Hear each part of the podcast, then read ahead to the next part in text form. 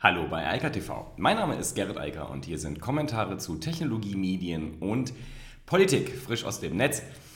Politik ist sozusagen hin, hatten wir letzte Woche auch schon nicht und äh, auch dieses Mal nicht wichtig genug, denn es geht weiter um das Coronavirus. Ja, das hat irgendwie jetzt uns alle in seinen Bann gezogen, mehr oder weniger, denn für einige Unternehmen ist zum Beispiel das Thema Homeoffice überhaupt nichts Neues. Also da wird schon seit Jahren oder Jahrzehnten primär dezentral im Homeoffice gearbeitet. Bei anderen ist es genau das Gegenteil. Das sind, ob das jetzt Einzelhändler vor Ort sind, die gar keine Chance haben, letztlich zu virtualisieren, außer das Backoffice, also die Verwaltung, oder auch klassische Industrieunternehmen, die sich da auch häufig gegen gewehrt haben, aber auch viele andere Unternehmen, die gesagt haben, nee, wir wollen lieber, dass die Mitarbeiter alle zusammensitzen und äh, dann zusammen besser arbeiten können. Dafür gibt es auch gute Argumente. Im Moment ist es eher ein schlechtes Argument und im Moment ist das Argument eher, lass uns mal zusehen, dass wir möglichst alle, die theoretisch und auch praktisch von zu Hause aus arbeiten können, auch von zu Hause aus arbeiten. Also Homeoffice machen, Remote arbeiten oder All Remote, wie zum Beispiel GitLab das nennt. Ich habe jetzt mir einfach Folgendes gedacht, ich will ein bisschen erzählen von meiner Tochterfirma. Ähm, das, wir werden nachher noch ein Video machen, da geht es dann aber genau um den Inhalt unserer Kunden. Hier geht es jetzt einmal darum, wie das eigentlich organisatorisch aussieht. Denn bei gartentechnik.com ist es so, wir arbeiten seit etwa 2005 dezentral und komplett virtualisiert. Angefangen hat das alles zwar mal in Wiesbaden bei meinem Kompagnon Martin Seibert dort im Büro und da haben wir auch alle schön brav zusammen gesessen und allerdings schon nach dem ersten etwa Dreivierteljahr hat sich das dann aufgeteilt, denn ich bin zum Beispiel weggegangen aus Wiesbaden, aber auch andere Mitarbeiter sind dazugekommen, die nie in Wiesbaden waren oder sind aus Wiesbaden weggegangen. Und ähm, heute ist es halt so, dass die allermeisten Mitarbeiter nicht in Wiesbaden sind, sondern verteilt in Osthofen, bei Berlin, hier in Münster. Ähm, ich glaube, einer im Saarland, um genau zu sein. Das, das ist aber sozusagen eine Veränderung, die gerade stattfindet, aber auch nur teilweise. Und das ist halt der Normalzustand und den haben wir seit Jahrzehnten und ich werde dann häufig gefragt, ja, ähm, beziehungsweise andersrum wird häufig gesagt, ja, das funktioniert ja nicht und mit dem Homeoffice und man kann ihn nicht kontrollieren und man weiß auch nicht, was da los ist. Das ist alles einfach nicht richtig. Homeoffice funktioniert auch schon seit langem, weil wir sehr gute Tools haben, mit denen wir das machen können. Da will ich gleich nochmal kurz äh, darauf eingehen, was denn eigentlich so die essentiellen Tools sind. Denn da ist ja im Moment im Internet auch so die sehr viel Werbung gerade unterwegs und man hat das Gefühl, man braucht mindestens 30 Applikationen, um irgendwie Homeoffice machen zu können. Das ist natürlich völliger Quatsch. Aber was man wirklich braucht, ist zuallererst mal den Willen zu sagen, wir machen das überhaupt. Denn das ist das größte Problem und das kenne ich auch aus meiner Beratungstätigkeit. Die höchste Hürde ist nicht die Technologie, ist nicht die Möglichkeit, das ob, ob man das machen könnte, sondern, also wie man das machen könnte, sondern das ob, ob wir es überhaupt tun wollen. Denn die meisten sagen, nee, ich weiß dann gar nicht, ob die Mitarbeiter zum Beispiel arbeiten. Und ich kann dann nur sagen, ich glaube tatsächlich, dass die meisten Mitarbeiter im Homeoffice mehr arbeiten, als wenn sie irgendwo vor Ort sitzen, weil sie halt auch weniger direkte Ablenkung haben. Allerdings, diese informellen Kommunikation, die da stattfindet, die muss man halt anders herstellen, die muss man virtualisieren. Das kann man nicht wegfallen lassen, das funktioniert nämlich auch nicht. Was ich jetzt erstmal gemacht habe, ich habe unten zwei Artikel verlinkt. Ähm, und zwar einmal zu Heise. Die hatten einen sehr, sehr guten Artikel und haben sozusagen mal die Grundlagen aufgeschrieben von zwei Autoren, die seit zwei Jahren im Homeoffice arbeiten primär. Ähm, das ist auch ein sehr guter Artikel, sehr gut lesenswert, sehr empfehlenswert. Und dann noch einen Link zu GitLab. GitLab, das ist ein Unternehmen mit über 1000 Mitarbeitern, die komplett virtualisiert sind. Es gibt dort überhaupt kein zentrales Büro. Das gibt es faktisch nicht. Es gibt nur Homeoffice-Menschen und wie gesagt über 1000. Das heißt, die wissen sehr genau, was sie da tun, auch in einer ganz anderen Größe, als das bei meiner Tochterunternehmung der Fall ist.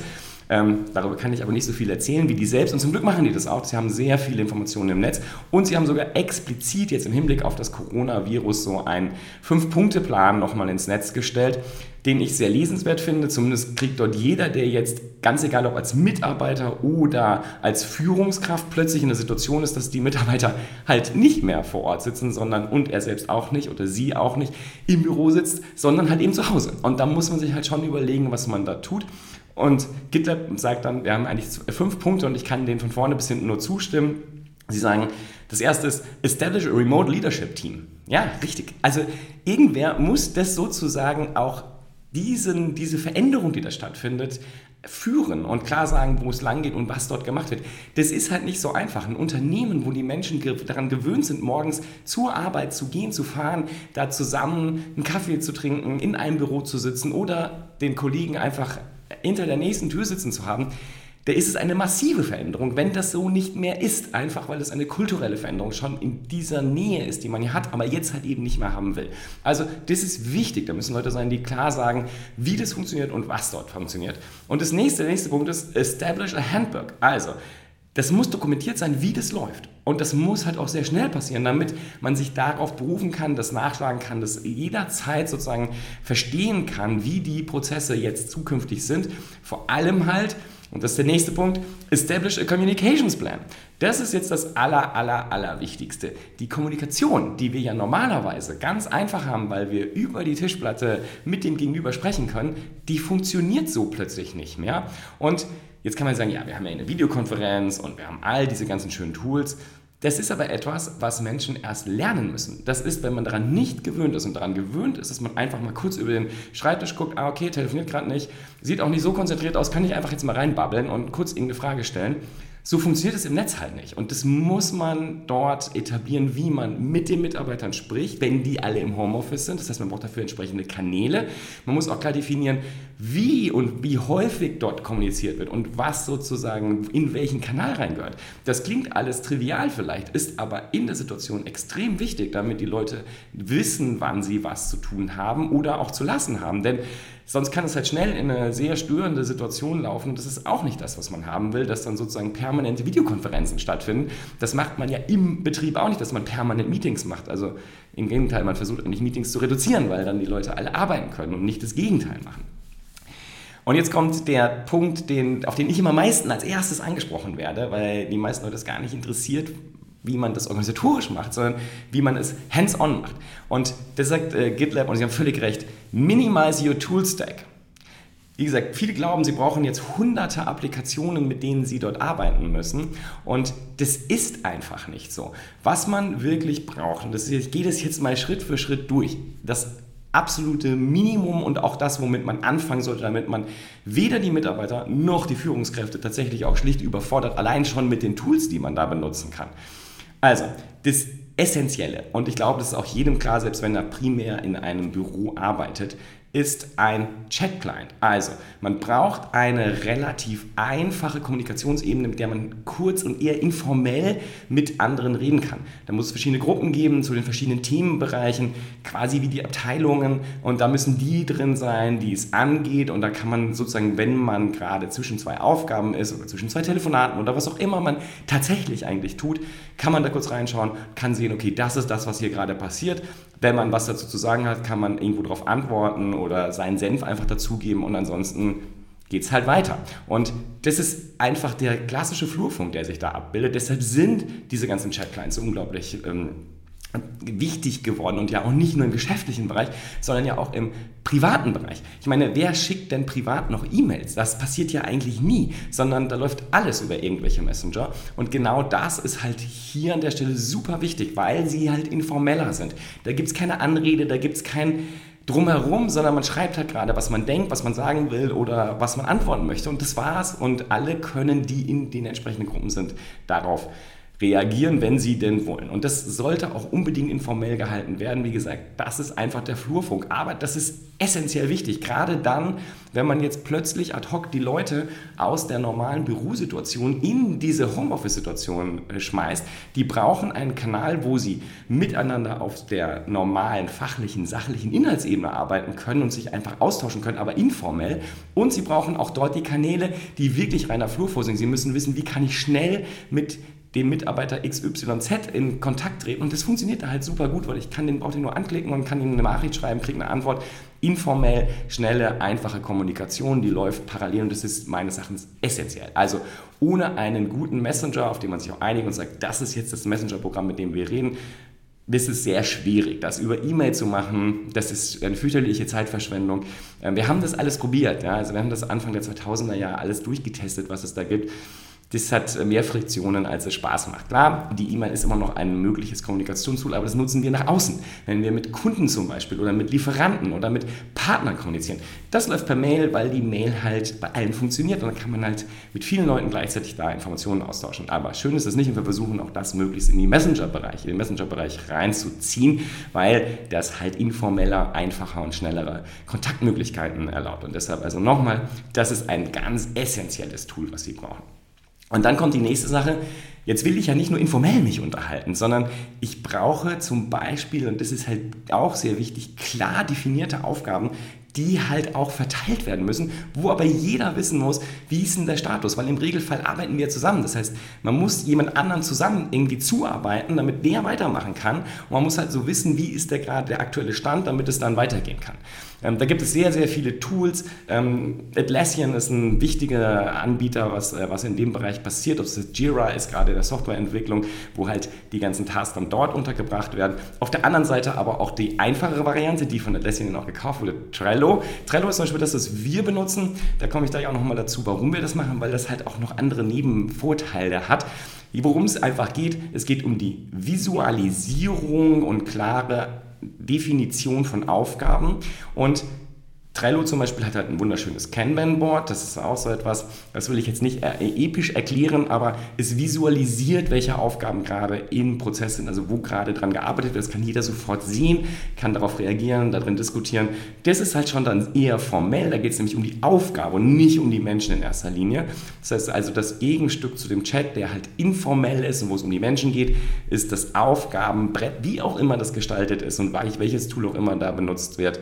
Das sorgt dafür, dass man ganz formell und sauber dafür sorgt, dass die Aufgaben erledigt werden. Also, zweites Tool, ein Aufgabentool, was möglichst visuell gut funktioniert und auch übrigens überall funktioniert. Denn wenn wir über Homeoffice reden, reden wir im Zweifel auch darüber, dass die Leute vielleicht doch rausgehen. Dann wollen wir natürlich auch auf dem Smartphone gut erreichbar sein. Das ist bei den Messengern der Fall, das ist natürlich bei den Aufgabentools auch der Fall. Auch da, ich bin großer Fan von Trello, einfach weil es äh, sehr, sehr gut, insbesondere ähm, auf, dem Mess auf dem Smartphone funktioniert. Jetzt habe ich sozusagen die beiden Sachen erschlagen, wo es um die grundsätzliche Kommunikation geht. Aber wir hatten schon ganz oben, wir brauchen so ein Handbook, also so eine Dokumentationsstelle. Also irgendwo muss gearbeitet werden, irgendwo müssen auch die größeren Informationsbrocken, die man nicht in den Chat reinknallen kann oder in einfachen in Aufgaben, die müssen irgendwo untergebracht werden. Also alles, was dokumentiert werden muss, Kommunikation, die aufwendiger und breiter und größer ist und wo an Dokumenten gearbeitet werden muss, aber das ist eigentlich keine Unbekannte und sollte heute auch ganz gut funktionieren. Zweifel, also da gibt es viele, viele Möglichkeiten. Ich ähm, weiß auch gar nicht, was man da sozusagen heute noch vorschlagen muss. Das muss man einfach im Detail dann sich anschauen und überlegen, was für das eigene Unternehmen oder für die einzelnen Abteilungen gut ist. Auf jeden Fall muss es eine Stelle geben, wo dokumentiert werden kann und zwar so, dass alle Zugang haben und diesen Zugang auch jederzeit, auch wieder am Smartphone und am Rechner zu Hause vor allem halt auch haben. Ähm, wir benutzen zum Beispiel Google Docs, wir benutzen aber auch andere Tools dafür, einfach weil es mehrere Möglichkeiten gibt. Und da gibt es halt auch viele, viele Anbieter und äh, das kann Microsoft sein, 365 etc. Es gibt ganz, ganz viele Möglichkeiten, zusammen an Dokumenten zu arbeiten. Was man auf keinen Fall tun sollte, und ich sehe das immer noch viel zu häufig, ist Dokumente auszutauschen.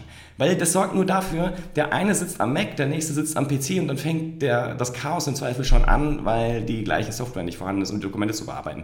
Dokumente gehören irgendwo in die Cloud, die müssen dort zugänglich sein und man muss sie im Browser bearbeiten können. Das ist die Kernvoraussetzung an der Stelle bei diesem dritten äh, Softwarebereich. Und jetzt haben wir noch ein Tool, was wir brauchen, und das nutze ich hier gerade. Ähm, das ist die, die, der, der Kern aller Virtualisierung. Ich will die Leute sehen. Im Optimalfall kann ich das zum Beispiel schon über den Messenger, also ich kann über den Messenger nicht nur Chatbotschaften austauschen, sondern den Mitarbeiter auch anrufen oder eine Videokonferenz sofort schalten mit ihm oder mit mehreren.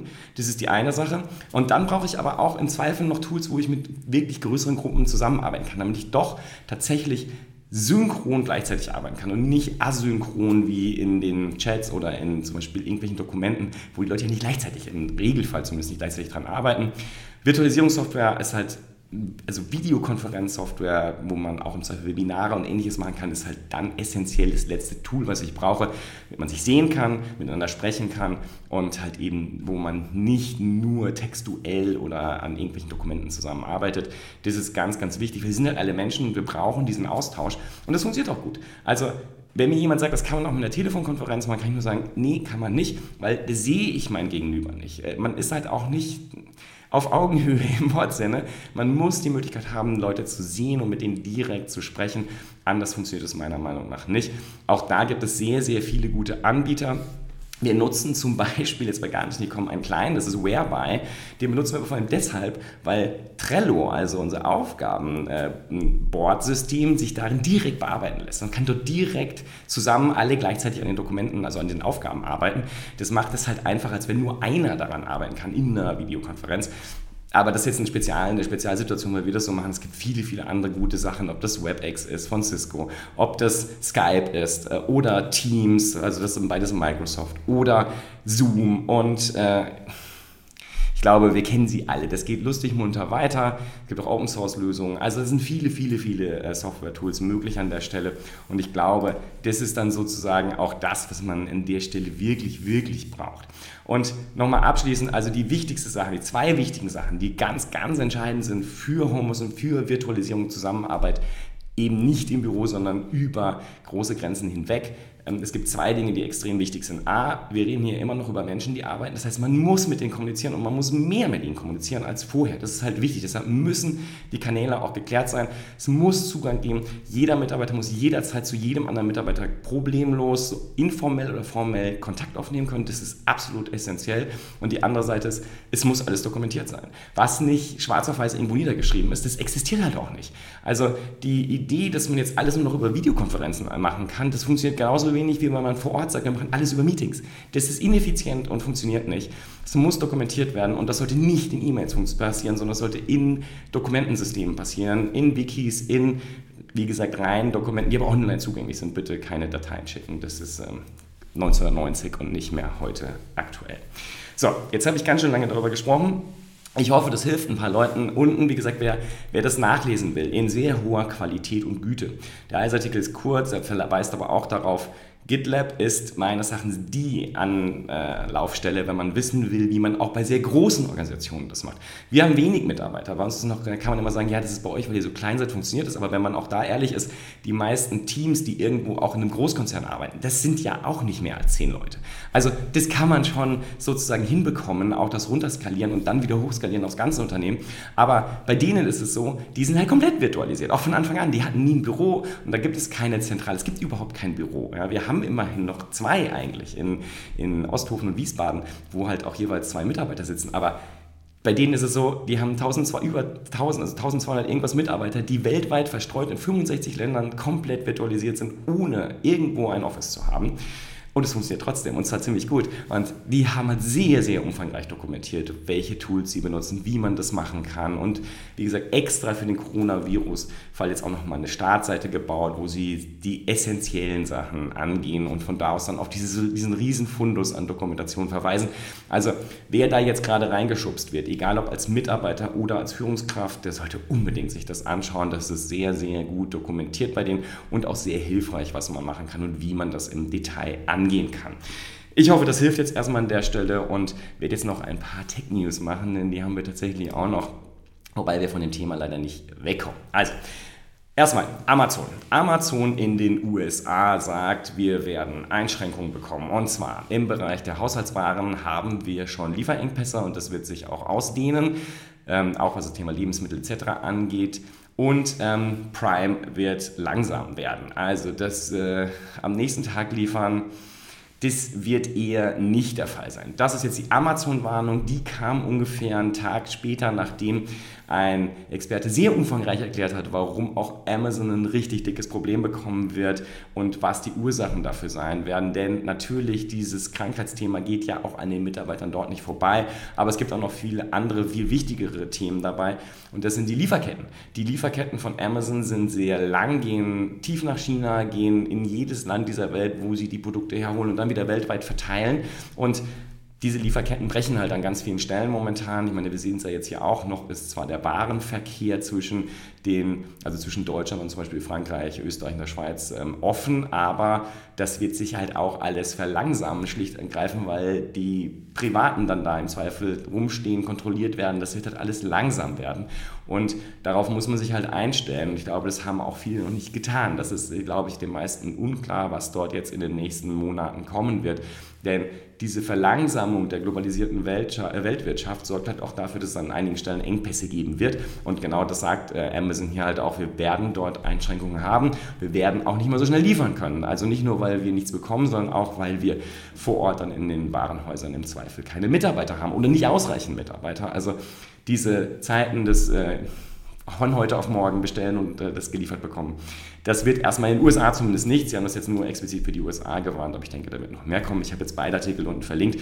Der, ähm, die Expertenperspektive ist nochmal viel tiefer gehend, was alles für potenzielle Risiken da drin sind. Was Amazon noch gemeldet hat, das fand ich ganz spannend, das ist noch so ein Nebenthema, mal ausnahmsweise nicht Corona, deshalb habe ich es reingenommen.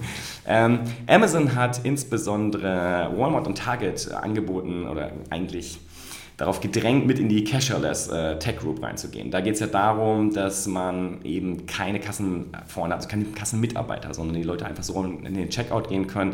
Amazon hat dann jetzt einen ganz großen Teil der eigenen Software geopen source, das heißt, das ist in einer neuen Organisation, der ist Dent, verfügbar und auch für die anderen zugänglich, inklusive der Bitte doch, sich da stärker mit zu involvieren, weil das halt eine spannende Entwicklung ist, die so oder so an dem Einzelhandel nicht vorbeigehen wird. Ich kann das nur teilen. Ich halte es für eine sehr gute Sache von Amazon, da auch nach vorne zu gehen. Natürlich geht es ihnen darum, Dinge zu standardisieren und auch eigene Software nach außen zu tragen, aber auch natürlich Input zu bekommen und zusätzliche Unterstützung. Am Freitag habe ich sozusagen zugemacht hier mit ähm, Apple macht seine Geschäfte, also seine 42 Läden in China wieder auf. Ja? Und ähm, ich glaube, es waren keine zwölf Stunden später, hat ähm, Apple dann gesagt, wir machen alle Apple Stores weltweit zu, außer die in China. Also, während in China die Apple Flagship Stores wieder geöffnet sind, sind die weltweit jetzt geschlossen und zwar bis zum 27. März. Ich habe das Gefühl, das wird noch ein bisschen länger dauern, aber das ist jetzt erstmal die Ankündigung, die gerade passiert ist. Und das ist auch absolut richtig. In China wurde Apple ja dazu äh, behördlich verdonnert und jetzt sind sie proaktiv und sagen, es bringt eh nichts, wir machen es zu, wir wollen nicht, dass unsere Mitarbeiter da krank werden. Die können wir nicht ins Homeoffice schicken. Das, was im Verwaltungsbereich geht, geht da halt nicht. Und auch in dem Verwaltungsbereich haben wir jetzt übrigens auch dann festgestellt, Apple hat noch Mitarbeiter auch in der Zentrale in Cupertino, die da arbeiten müssen, schlicht weil gewisse Softwaresysteme nicht von außen zugänglich sind und sein sollen, aus Sicherheitsgründen. Und deshalb müssen dort Leute noch da sein, die dann sozusagen zwischen den beiden Welten, die, die online ist und die, die halt nur in Cupertino stattfindet, mitteln führt offensichtlich da zumindest keinen Weg dran vorbei. Und genauso gilt das für Produkte, die noch sehr geheim sind und nicht, halt nicht mitgenommen werden können. Kann man schlecht den Mitarbeiter sagen, hier, nimm mal mit nach draußen und arbeite dann daran, wenn man auf der anderen Seite sagt, wir verteilen das nur sehr häppchenweise bei den Mitarbeitern auch nur vor Ort in der Zentrale. Also auch da, man kann nicht alles virtualisieren, auch nicht in einem sehr ähm, softwaregetriebenen Unternehmen wie Apple. Ja, und dann abschließend noch diese ähm, sehr faszinierenden Meldungen um Google von Donald Trump. Der hat ja am Freitag erklärt, Google macht jetzt irgendwie bald so eine Website auf, da kann sich denn jeder irgendwie testen lassen und hat irgendwas herbei fantasiert. Ähm, man weiß nicht genau, wo er das gehört hat. Die Reaktion von Google war, nee, machen wir nicht, ähm, gibt es auch nicht. Und ähm, also zumindest nicht bei Google und auf der Ebene und auch nicht für die ganze USA. Ähm, was Google jetzt gesagt hat, ja, sie arbeiten an einer Website, die allerdings für San Francisco und die Bay Area äh, erstmal da sein soll, testweise wo sich Leute dann für die mobilen äh, Coronavirus-Tests sozusagen registrieren können und auch schon so eine Vorprognose bekommen. Das ist so wie ich das bei Google lese, noch in einem sehr experimentellen Status und deshalb haben die auch gleich geblockt und gesagt, nee, sorry, ähm, das ist, äh, wir sehen das und wir tun da auch was, aber das ist nicht fertig und es wird auch nicht in den ganzen USA ausgerollt werden können. Ich vermute mal, dass sie ihre Arbeit dort verstärken, aber das Problem ist auch, dass sie sagen, man bekommt dann, wenn man dort Daten hingibt, erst viele Tage später dann wieder Informationen. Ich vermute mal, das ist eine Concierge-Funktion, die entwickeln dort etwas, für testen ihr eigenes Produkt, aber ohne tatsächlich Software dahinter zu haben, die dann skaliert. Und ich vermute mal, das wird ein bisschen dauern, bis das geht. Und ja, Also man muss vermutlich auch weiterhin zu so einem mobilen Test fahren mit dem Auto und dann sich testen lassen, wenn man wissen will, ob man es hat oder nicht. Anders wird das vermutlich auch in den USA so zeitnah nicht funktionieren, auch nicht mit Googles Hilfe, so schade das auch ist.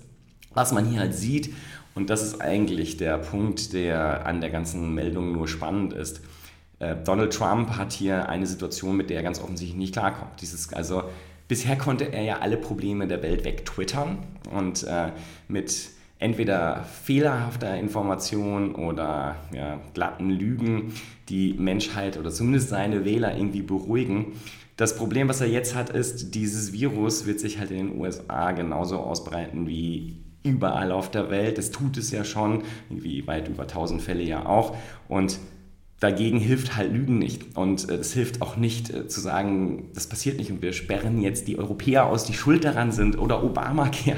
Ja, also das funktioniert nicht und ich vermute, dass ihm das richtig auf die Füße fällt, weil das ist halt kein probates Mittel. Man kann damit nur mit dem, also mit dem Gesundheitssystem kontern, man kann nur dafür sorgen, dass die Leute zum Beispiel ins Homeoffice gehen, nicht auf große Veranstaltungen gehen, etc. pp. Das muss man halt einschränken. Das ist, da ist Trump offensichtlich noch nicht wirklich bereit zu. Und insofern beschleunigt er ja nur die Verbreitung, insbesondere in den USA, wo das Gesundheitssystem ja nicht jeden greift. Das heißt, die meisten Menschen erstens kein Geld haben, um so einen Test machen zu lassen und zweitens auch nicht sagen können, ich gehe nicht zur Arbeit, weil da gibt es ja keine Lohnfortzahlung im Krankheitsfall oder sowas wie hier. Die müssen zur Arbeit gehen. Das heißt, selbst die, die krank sind, die es vielleicht sogar wissen, werden zur Arbeit gehen und das Virus halt schneller verbreiten, als das zum Beispiel hier der Fall ist, was dann genau dazu führen wird, was wir ja hier hoffentlich verhindern äh, werden können, indem wir sagen, okay, wir reduzieren mal die äh, sozialen Kontakte und sorgen einfach dafür, dass wir die Geschwindigkeit der Verbreitung äh, reduzieren und damit dem Gesundheitssystem, also vor allem den Krankenhäusern, aber auch einfach den Ärzten die Chance lassen, die Fälle, die wirklich schwierig sind, also vor allem die Älteren, vor allem die mit Lungen- und Herzvorerkrankungen oder chronischen Krankheiten, dass die halt die Chance haben, ausreichend medizinische Versorgung zu bekommen.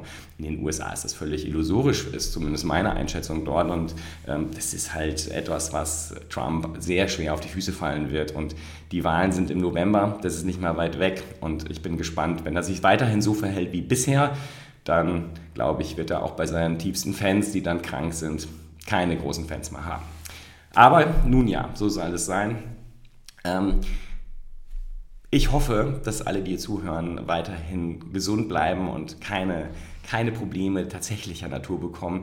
Ähm, die Einschränkungen, mit denen wir jetzt leben müssen, ich glaube, damit werden wir alle umgehen können und äh, das wird die Sachen verändern. Wir müssen ein bisschen schauen, dass diejenigen, die sich nicht so leicht anpassen können, dass wir die unterstützen und ich glaube, dann ist das schon alles machbar und ähm, ja, man sieht ja in China, dort fängt ja das Leben langsam wieder an, in normale Bahnen zu verlaufen, in normalen Bahnen zu verlaufen. Ich denke, das werden wir hier in ein paar Wochen auch sehen. Aber wir müssen da jetzt einmal durch. Das ist halt offensichtlich völlig unvermeidbar. Und umso ruhiger und sinnvoller wir das tun, desto besser ist das, glaube ich. In diesem Sinne, alles Gute und bis dann. Ciao, ciao.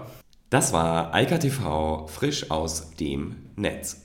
Unter eika.tv findet sich der Livestream auf YouTube.